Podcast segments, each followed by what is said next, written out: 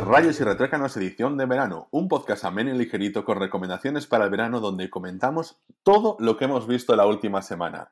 Yo soy Ángel Rey y al otro lado del micrófono mi compañera Ana Laje. Comenzamos.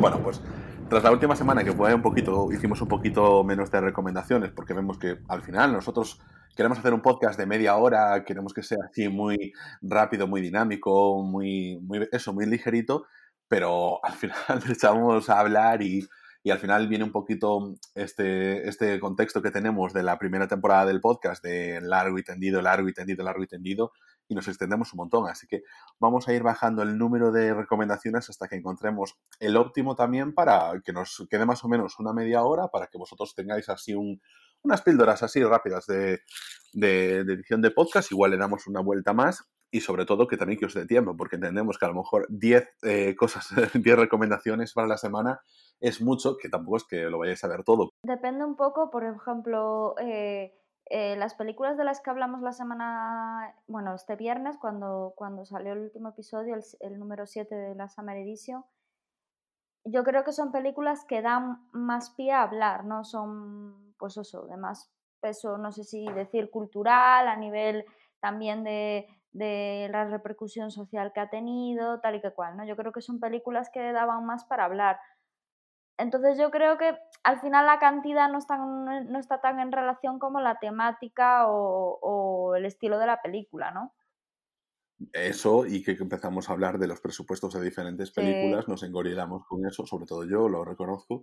Y ahí, y bueno, así, bueno, sí, acortamos películas. En lugar de ampliar duración, acortamos porque, sí. toda, a ver, tenéis un montón de, montón, un montón de recomendaciones. Sabéis que las ponemos siempre en las notas del programa y siempre tenéis acceso a ellas.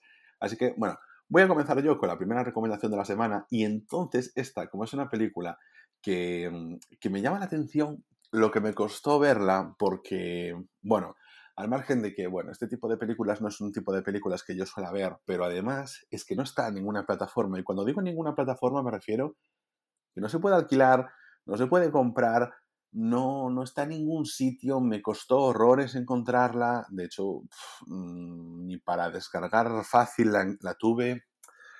Entonces, bueno, pues eh, me llama la atención porque es una película, oye, de hace, de hace unos 20 años y, o sea, tampoco es algo reciente que cueste mucho, ni es muy independiente.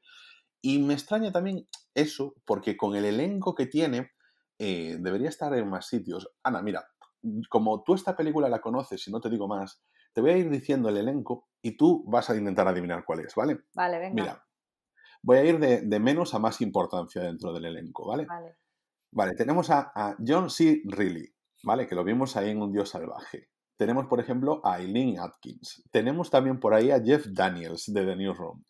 Tenemos a Miranda Richardson. Tenemos a Alison Janey, que bueno, que yo la, quiero muchísimo del ala oeste de la Casa Blanca, pero también es coprotagonista en Mom. Tenemos a Claire Danes, una jovencísima Claire Danes. Tenemos a Tony Collette. Vale, y aún no llegué a, a las principales. ¿Te, ¿Ya te va sonando de algo? Mm, no habrás visto 101 Dálmatas. no, no, y no por ahí. Es que Jeff Daniels sale en 101 Dálmatas, por eso.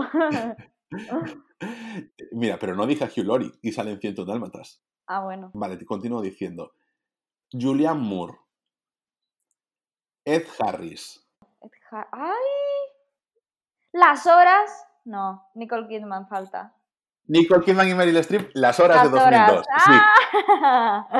Es que cuando dijiste Ed Harris y Julianne Moore, automáticamente pensé en, en las horas. Bueno, una de mis películas favoritas. Sí, y, y me encantó, me encantó. Ah, que sí, es una pasada, ¿eh? Con lo que me costó verla, porque, bueno, eso, tardé un montón, porque pff, la temática de la película dije, uff, no, no, no, no, porque a mí las películas así que son drama, uff, se me hacen bola. No, no es drama, ¿no? Ah, no, no es drama, no. Tres mujeres con depresión, suicidios, eh, existencialismo, no es drama, no. Bueno, pero la, la... Es ciento dálmatas. pero la historia es que, vamos a ver, la historia es un poco que es como una adaptación de la vida de Virginia Woolf de una forma muy, muy, muy original. Me sí. recordó un poco a la, a la, al biopic que se hizo de Bob Dylan, que salía Kate Blanchett, ¿te acuerdas? Haciendo también de Bob Dylan, era como diferentes actores y actrices haciendo de Bob Dylan. Entonces, en cada tramo de la película no, me pareció... Sé porque no lo vi. Buah, pues es buenísima. It's not, no sé qué se llamaba, no me acuerdo. Bueno, eh, es buenísimo ese biopic, me pareció, para mí es una de mis pelis favoritas. Y esta también me resultó muy original. Sí, sí, e, eso me pareció, ¿sabes? Porque yo estaba hilando, conocía mm, la historia, pero la estaba intentando hilar y, me, gustó muchísimo. Y además, ¿sabes una cosa que me llamó la atención? Porque yo, eh, Stephen Daldry, eh, había dirigido antes Billy Elliot, pero dije yo, a ver, ¿qué más hizo este aquí eh, de dirección? Y resulta que no tiene mucho más, porque solo tiene The Reader en 2008, tan fuerte y tan cerca en el 11, luego Billy Elliot el musical, bueno, aquí uno que se llama Tras Ladrones de Esperanza, y luego ha hecho The Crown, es decir, apenas ha hecho cosas a pesar de tener un hit tan grande como Billy Elliot, una película, usted, tan buena como Las Horas. Eh, The Reader yo no la he visto, pero también está muy, bien valorada. Sí, es muy buena, a mí me gustó mucho. También te digo, es la más, para mí es la más blockbuster, por así decirlo, tiene una temática más de peli tipo, ¿cómo puedo decirte? Imitation Game o así, que son películas que están bien, pero que son las típicas que salen todos los años, ¿sabes? Sin embargo, Las Horas o Billy Elliot o, son películas yo creo que más distintas, o sea, especiales, ¿no? Por así sí, decirlo. Sí, sí, esta, esta me pareció súper especial. Yo Billy Elliot Recuerdo que la fui a ver con el colegio porque no, nos habían llevado y, me encantó. Me parece que uno de los pocos niños de ahí que, que le había encantado la película, me mola muchísimo. Bueno, pues nada, esta es mi primera recomendación, pero, pero recomendación con, todas las de la ley, insisto, o sea, podéis hablarnos por DM, que os pasamos ahí un, un enlacillo, pero para ver la película, porque no está en ningún sitio, o sea, insisto, aquí siempre ponemos los enlaces a las plataformas legales, pero dime. Sin hacer, sin hacer spoiler, Buah, es que no sé si voy a hacer spoiler si digo esto. ¿Hay alguna escena de la película que te haya recordado a un cuadro? Una escena, de... la película que me haya recordado algún cuadro. Que, estés viendo la escena y te recordó automáticamente a un cuadro de historia del arte. No. ¿No? También cabe recordar que yo no estudié historia del arte. Bueno, eso no tiene nada que ver. Eh, yo, eso no lo estudié en historia del arte, ese cuadro pero automáticamente lo vi. O sea, cuando estaba viendo eso, bueno, pues luego busqué información. Animo a la gente cuando vea la película, si se da cuenta, bien, ¿vale? Eh, genial, o sea, es, al final, es justo la escena final de la película. Si se da cuenta, cuenta, estupendo. Si no se da cuenta, que busque sobre, pues, eh, información sobre el cuadro que hace referencia al final de la película, porque yo automáticamente lo vi y digo yo, ostras, y lo busqué y efectivamente había mucha gente en internet hablando del tema que, y creo que se hizo bastante a propósito en ese sentido. Eh, te lo voy a mandar luego por privado a ver si caes, ¿vale? Vale, guay. No, seguramente no caiga porque yo, mm, identificar un cuadro con un actor identificar un cuadro me resulta un blog total porque no tengo nada de cultura de arte. Así que bueno, esta, como os decía, la recomendación de la semana. Eh, insisto, si necesitáis el enlace, porque está un poquito cómplice de conseguir, pues entonces, para, para, tener el elenco que tiene, que yo no entiendo cómo no hay plataformas peleándose por ellas, porque en Just Watch pone que está en HBO y es mentira, no está. Te pone error 404. Así que nada, eso, pedínosla y os la, os la pasamos. Y esta es mi primera super recomendación de la semana. ¿Qué has visto tú? Cuéntame. Vale, pues yo dejé las películas así medio culturetas la semana pasada y esta semana he visto pelis súper, súper chorras, es decir, muy chorras. Em, indagando así un poco por Netflix, caí en una película que, fue, vi que la protagonista era, los protagonistas eran Sandra Bullock y Vigo Mortensen y dije yo, pues es que yo esta ah, película no me... ¡Ah! Los 28 días. Sí, Digo yo. Pero no 28 días después, 28 días. No, 28 días, pero escucha una cosa, es que yo estaba yo en plan, pero es que esta película no sabía ni que existía. Es que no sabía ni que existía.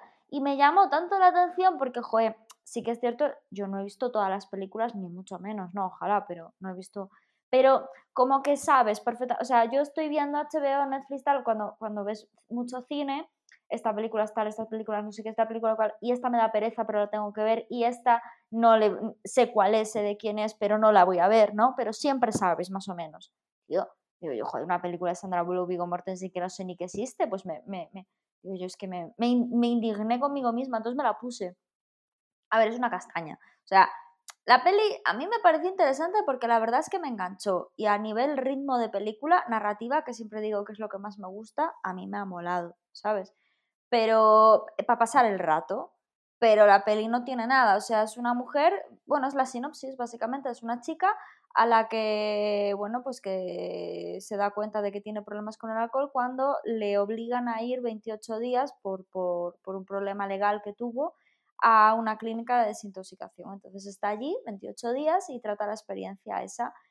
Em, me sobraron algunas cosas que es que los personajes de, que, están con ella eh, me parecen demasiado excéntrico no es la parada, palabra, como eh, caricaturizados, demasiado, ¿sabes? Es poco, poco realista.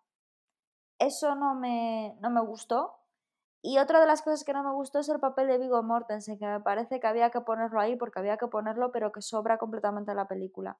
Pero lo que es Sandra Bullock, lo que cuenta y lo por lo que está pasando y todo eso, eh, me pareció interesante. O sea, una peli, pues eso, para pasar el rato, pero vamos, que no, la no se la recomendaría a nadie, ¿sabes? Pero quiero explicar que la vi por pura em, cabezonería de que no sabía que existía y, me indigné un poco por eso. ¿Tú la viste, Ángel? es que le tengo un poco de rabia porque en su momento, cuando había salido 28 días después, bueno, cuando yo, cuando había salido no, pero cuando la quise ver, claro, yo intentaba bajarme y me salía esta. Ya sé, es que ya me imaginé que te iba a... Sabía que iba por ahí, que te intentabas bajar 28 días después y te salía esta película, ¿no? claro, y fíjate que además Vigo Mortensen, sabes que es un tío que a mí me gusta mucho y que yo le intento ver las películas y todo eso. Fíjate, Colin, que yo le he visto a la triste. Y, y sin embargo, esta no la quise ver. No la quise ver por eso. Porque le tengo así un poquito de, de bueno, de tontería realmente. Vamos, que los dos tenemos nuestra inquina con esta película. bueno, bueno. Ah, pero, jolín, si tú dices que, a ver, que está entretenida y tal, pues oye, siempre se puede tener en cuenta. Vale, yo voy a seguir hablando. Bueno, vea, la siguiente cosa que voy a comentar es una serie de televisión. Yo esta semana no voy a recomendar ninguna película del universo animado de DC, pero voy a recomendar una serie que, bueno, simplemente es porque comparten porque es animación, que sorprende muchísimo, porque le dejas, le dejas un tiempo y sorprende. Son unos 12 episodios, está en Netflix, se llama Made in Abyss. Es uno de los, bueno, en los últimos 5 mm, años, si se buscan siempre las listas de los mejores animes de los últimos 5 años, está Made in Abyss. Y yo no sabía por qué, porque yo la había empezado a ver hace un tiempo y me había quedado estancado como en el episodio 5 porque era muy loli. Para quien no conozca el término, simplemente es en plan de unos niños cookies que quieren ser exploradores y todo esto y es como un engaño total, porque la serie de repente empieza a crecer en, convirtiéndose en muy adulta y entonces, claro, empiezas a entender, porque yo quería darle otra oportunidad, porque entiendo que para que estén esos rankings tan arriba, no puede ser solo por lo que yo había visto. Y es una serie de estas que simplemente una persona le dio una oportunidad y empezó a correrse el boca a boca y se convirtió en súper popular. Y es, tiene un universo propio, un lore muy importante eh, consiste la trama principal es sobre un mundo en el que mm, no es como lo conocemos, eh, los habitantes de este mundo viven en una capa superior de la Tierra y hay un gran agujero donde, que no tiene fin y eh, bajando ese agujero hay diferentes capas de tierra donde hay mm, restos de civilizaciones anteriores y dentro de la capa superior, donde están los personajes que conocemos, hay una cultura de que hay un sector de exploradores que van bajando, van encontrando reliquias y van intentando saber más sobre su historia. Y bueno, pues eh, los protagonistas son unos niños de, un orfanato que, bueno, van haciendo ¿Pero cómo se llamaba la serie? Que me he perdido un poco. Made in Abyss. Made in Abyss. Hecho en el abismo. Ah, Made in Abyss, sí. Sí. Y la verdad es eso, o sea, al principio me costó entrar y la tuve para durante mucho tiempo y le di ahora la oportunidad de terminarla.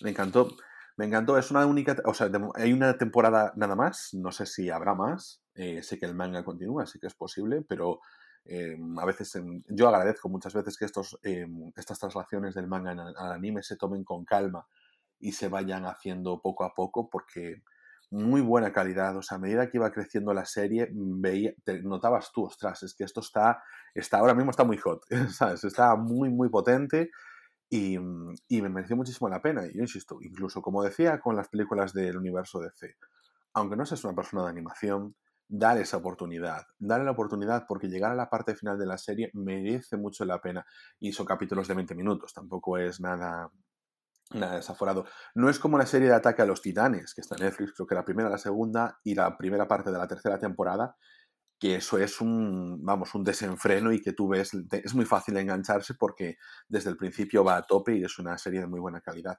Pero esta también, y yo el año pasado sí que me he, o sea, he vuelto a ver anime, y a ver más cosas y a diferentes series y tal, y hasta la he reconocido como muy buena. Hacía tiempo que no, no pillaba una que me sorprendiese así tanto y, y, la verdad es que es una, una, recomendación que tengo ahí, además la tenéis muy disponible ahí en Netflix. Y os digo en serio, capítulos de 20 minutos, 11 capítulos y dale la oportunidad de seguir hasta, de ir metiéndose la historia. No la veáis por ver ni la veáis de fondo, no es un Los Simpson, Así que nada, eso. Y en serio, una súper recomendación. Me quedé muy contento con esta serie. Y esa es mi segunda recomendación de la semana. Vale, pues yo em, la siguiente película que, de la que os voy a hablar es un poco la típica película que no quieres pensar mucho y como habíamos visto Step Up y dije yo, jo, es que me he quedado en 2008 con estas películas así de adolescentes de baile y tal y que cual a ver qué se hace ahora. Y vi que había una Netflix que no hablaban mal, en el sentido de que tiene un 5 en Film Affinity, que para ser de este tipo de películas eh, suelen tener un 2, un 3, ¿sabes? O sea, dije yo, bueno, a ver qué tal está. Y se llama Sigue el ritmo, es una película hecha de, por Netflix. Está protagonizada por Sofía Carson y Wolfgang Novograf. No sé cómo se pronuncia, pero bueno, más o menos. Y mm, y bueno, eh, tiene cosas buenas y tiene cosas muy malas. Yo la verdad a mí no me gustó. O sea, en términos generales no me gustó nada y dije yo, jo, es que me apetece ver una de esas pelis como veía de adolescente, pues cuando vimos este Pabuno con, eh, con Channing Tatum, que yo, joder, la he visto hace dos semanas contigo y la volví a disfrutar, ¿sabes? Eh, ese tipo de películas, a ver, pues, a ver qué sale, porque lo, es que lo que veo últimamente en Netflix es que es, que es horroroso en ese sentido. Y fue por un poco de curiosidad a ver qué se está haciendo en, en, el ámbito del, pues eso, cine adolescente y tal. Y la verdad es que no, no me va mucho. Quizás es porque es generacional, no lo sé. Pero... Tengo una, Mm, yo tengo una teoría sobre ese tipo de películas. creo que era un momento que estaba una mezcla en el ambiente de rap, hip hop y reggaetón que fomentaba mucho unas películas que eran mucho más de barrio. Y eso, por ejemplo, impregna películas de baile como Step Up, pero impregna películas de coches como, por ejemplo, como Todo Gas 1. Y entonces que daba algo con más temática que el propio baile o que el propio tal, porque al final una película de barrio pues siempre te mete la parte de, oye, por gente que, oye, que a lo mejor tiene problemas de recursos, tema de la familia y todas esas cosas. Y yo veo que ahora son como, como muy Disney. Esa es la sensación que me da así con los trailers. Y entonces que es demasiado, demasiado blancas y las otras pues como que a lo mejor tenían ese componente de clase que siempre estaba interesante que impregnase la película. Y, incluso, incluso la de, mm, ¿cómo se llamaba? La de Honey, de... Jessica Alba. Jessica Alba, por ejemplo. O sea, mm. incluso pelis así, ¿sabes? Que decías tú, bueno, pues, o 10 razones para odiarte, yo qué sé, había cine... Pero mira, por ejemplo, hablamos antes de otra película de baile que está muy bien valorada, Billy Elliot, y otra película, evidentemente, con el componente ahí de, oye, de ser de barrio. Hay otra serie que, que también está muy relacionada, que es The Get Down, que echaron en Netflix, la primera temporada está muy bien, en la segunda ya bajó, y de la cerraron en la segunda temporada. Luego, evidentemente, pues ya tienes otras cosas así, yo que sé, como Gris, por ejemplo. Pues esa ha sido mi la película que he visto. O sea, he hecho un poco de menos eso. Aparte de ti, pues también sueles ver, pues intentar ver películas adolescentes y tal y que cual, pues porque lo que decimos siempre, ¿no? Hay que verte todo. Y tenemos algo en común que lo que más nos cuesta a los dos son los dramas en los que estén, lo que estén relacionados con la familia porque mm, nos ponemos malos y, y, mm, y, las, y las películas policíacas, porque también nos ponemos malos. Pero luego vemos alguna y las valoramos y decimos, Pero mala te pondrás tú, lo que pasa es que yo me pongo, a mí me, me desconecto, no, no le sigo el ritmo porque desconecto. Yo, sí, sí, sí, sí, sí, a mí me pasa exactamente lo mismo. Y con los dramas es que es en plan, mira, para sufrir me quedo en casa. De verdad, lo mismo que dice mi pareja con las pelis de terror. Es que yo para sufrir no veo nada, no sé qué, no sé cuánto. Se pone malísimo con las pelis de terror, pero porque le se asusta y como es tan orgulloso, pues no quiere, no quiere que me dé cuenta de que se asusta. Pues a mí me pasa con, con los dramas familiares. O sea, Agosto y películas de ese estilo, o Amor, por ejemplo, Michael Haneke me encanta, porque me encanta ese director, y todavía no he visto Amor ni creo que lo vaya a ver. O sea, a mí esas cosas me... me no, no, paso, ¿sabes? Bueno, eh, ¿y tu siguiente recomendación, Ángel Rey? Vale, eh, esta que está en Netflix, ¿no? Eh, sí, está disponible en Netflix. Eh, igual que la anterior, 28 días, también está disponible en Netflix. Mm, perfecto, así nadie se la descargará pensando que es 28 días después. Mira, vamos a ver. Mi siguiente recomendación, eh, siguiendo con el tema adolescente, es. que me, está gustando mucho. No la he terminado de ver, son capítulos de unos 25 minutos, son unos 12 capítulos, está disponible en la plataforma Start Play que no se puede contratar de forma independiente, pero creo que dan siete días de forma gratuita. Si tenéis algún dispositivo de Apple, pues a través de la aplicación de Apple TV, está como canal dentro de la propia aplicación. Y si no, creo que son además como 3 euros al mes o 4 euros al mes, pero, pero bueno, tiene siete días gratuitos que, que normalmente para, para, esto concretamente suelen ser suficiente. Flashdance, otra película de baile, joder, ¿no? O Dirty Dancing. Estaba pensando en esas. Ah, y, vale, vale, vale. Y. Mm, what a y, feeling, what a feeling. ¿Te acuerdas, Sanshi? Eh, no. Tío, la canción típica de Flashdance. No, claro que me acuerdo. ¿Cómo no me voy a acordar? Ah, vale. Jolín, porque hay, eso, que hay películas que, que, no están con un 3. Todas estas películas estarán más de un 5 por lo menos, o un 6. Te hablo de las adolescentes. Es que a mí Flashdance, Dirty Dancing y Billy Elliot no me parecen películas adolescentes. No, pero son Yo películas de, de baile. Tú dijiste de baile. Joder, pero me refiero a la típica, pues, High School Musical, Step Up. Hay una de Julie Stiles, hay una de Julie Stiles que no me sale ahora, ¿sabes quién es, no? La, la actriz esta de 10 razones para odiarte. Que había hecho una que también estaba muy bien. Bueno, tú habla que yo voy buscando. Vale, muy bien. Vale, pues entonces yo he visto una serie basada en un libro que fue uno de estos hits de final de año pasado, comienzos de este, de una autora que acaba de empezar, tiene solo dos novelas y un relato que acaba de publicar y está siendo, bueno, muy, muy bestseller, que es Sally Rooney, con la, en este caso la serie es la adaptación de su último libro, Gente Normal, Normal People, porque solo está en inglés en, en Stars Play, o sea, no he visto que tenga ningún tipo de doblaje. Y, y, es una serie bastante diferente, así como el libro, porque relata son las, unas relaciones mucho más millennials, mucho más yo creo que de nuestra generación, pero sin los grandes dramas adolescentes, muy centrada también en, oye, no ser capaz de expresar los sentimientos en todas esas dramas, y luego pasa del instituto a la universidad y va contando diferentes etapas de, de dos personas que no dejan de encontrarse desde que, porque desde niños se conocen del pueblo y aquí en, Reino Unido y cómo van creciendo y entrelazando sus relaciones. Y me gusta muchísimo. O sea, terminé justo ayer de leer el libro y estoy por la mitad de la serie porque iba acompañándolo. Y, y no, no desmerece, no desmerece. Hay cosas que echas de menos, pero no desmerece la serie, la adaptación al libro. O sea, me quedé muy contento viéndola y, y, la recomiendo muchísimo. O sea, darle una oportunidad a ese canal, al Start Play, porque Start, además me da rabia porque es como, Start, no entiendo por qué es un canal, porque tiene un contenido eh, de producción eh, que ya tienen licenciadas otras plataformas, porque, por ejemplo, Starz es el responsable de series como Spartacus, que tiene Netflix, creo, o Amazon igual lo tiene ahora, pero durante mucho tiempo las tuvo Netflix, y que sacaba así contenido más adulto, un contenido mmm, que, al, a ver, un contenido que no se puede poner en televisión eh, en abierto, tiene que ser en, contenido de televisión de pago, por lo menos en lo que se entiende en Estados Unidos y Reino Unido, ¿no?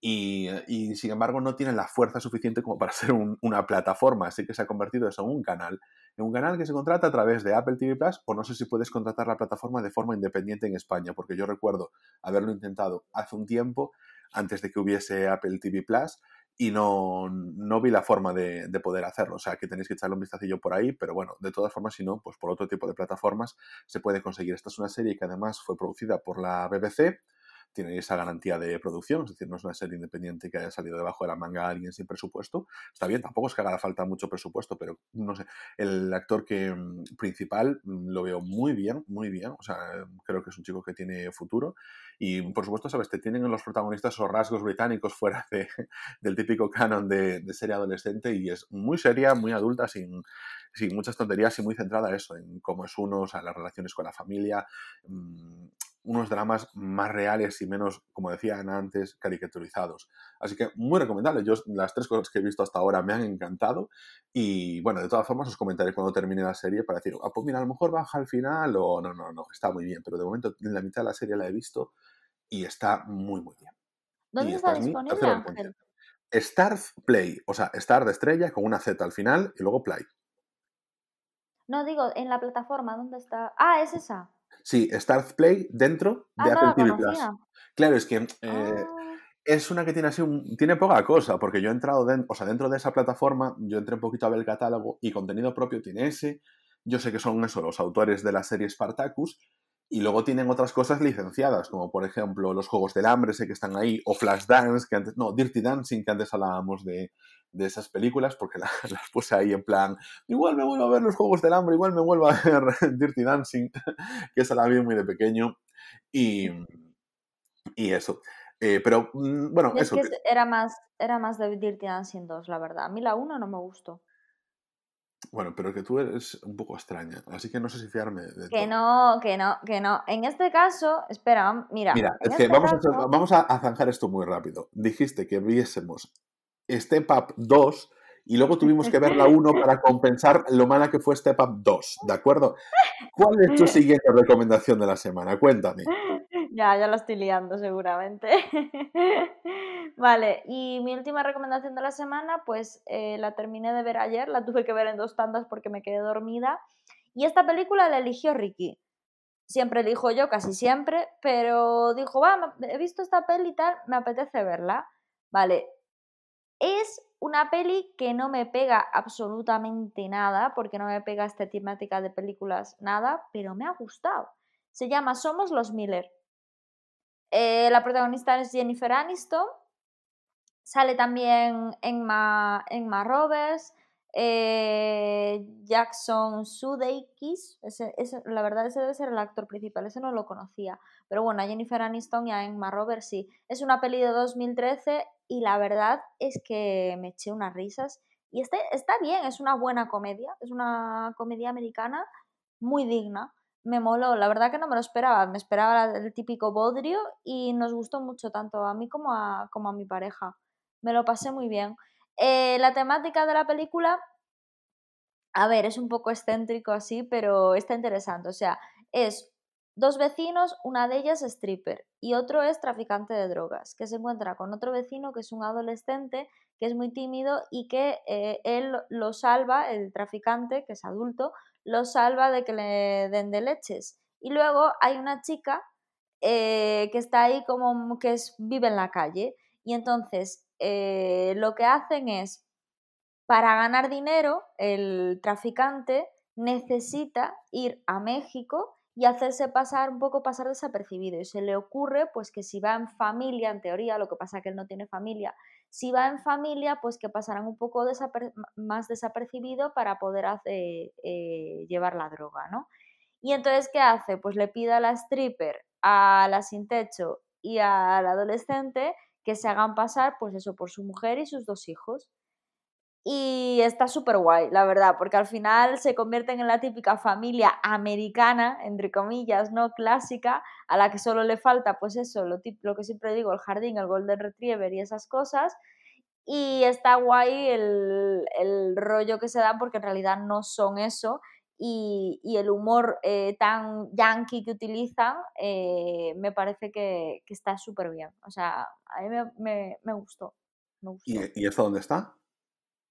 Esta está también disponible en Netflix, o sea que esta semana ha sido muy de Netflix. Vale, perfecto. Eh, aquí el amigo Sudeikis es, el, es la pareja, si no, me, no estoy mal, de eh, Anne Hathaway en Colosal, en la de Nacho Vigalondo. Una película para mí mm, también ah, bastante es verdad. Sí. Y, es mm, verdad, cierto. Yo creo que también estaba con Jennifer Aniston en Cómo acabar con tu jefe. uno de los papeles que más me gustó de Jennifer Aniston en Cómo acabar con tu jefe, que era dentista. Feliz Día de la Madre también está con Jennifer Aniston. No sé qué es Feliz Día de la Madre. Es que Jennifer Aniston es como que, ¿sabes? Me, me rabia, pero todos son comedias. Yo sé que tiene, por lo bueno, desde la última vez que lo vi, eh, quitando The Morning Show, eh, creo que tiene un par de películas que no son comedias. Una de ellas es la primera que hizo, que creo que es Leprechaun, o es de las primeras que hizo, que es de hace 27 años, me parece, o de 28 años, porque es de cuando. Sí, de 27 años, yo creo que es del 93. Leprechaun era una TV movie. Sí. Sí. Sí, que a mí me encantaba. Ah, bueno, pues, pues eso, ahí estaba Jennifer Aniston y, y creo que es así una de las que no es de como de comedia, y luego tenía otra con Clive Owen, que no me acuerdo ya cómo se llama, que era de acción.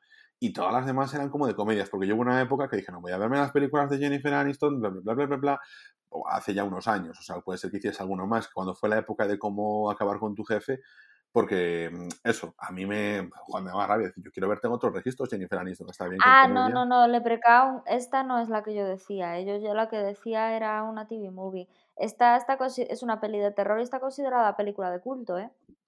¿Qué lo pone Film Affinity? Sí, La Noche del Duende se llama. Pues que lo ponga Film Affinity no quiere decir que lo sea. Bueno, eh, Leprechaun eres tú y yo con esto creo que ya podemos terminar porque llevamos ahí media horita de, de conversación. Y nos vemos entonces en, en siete días.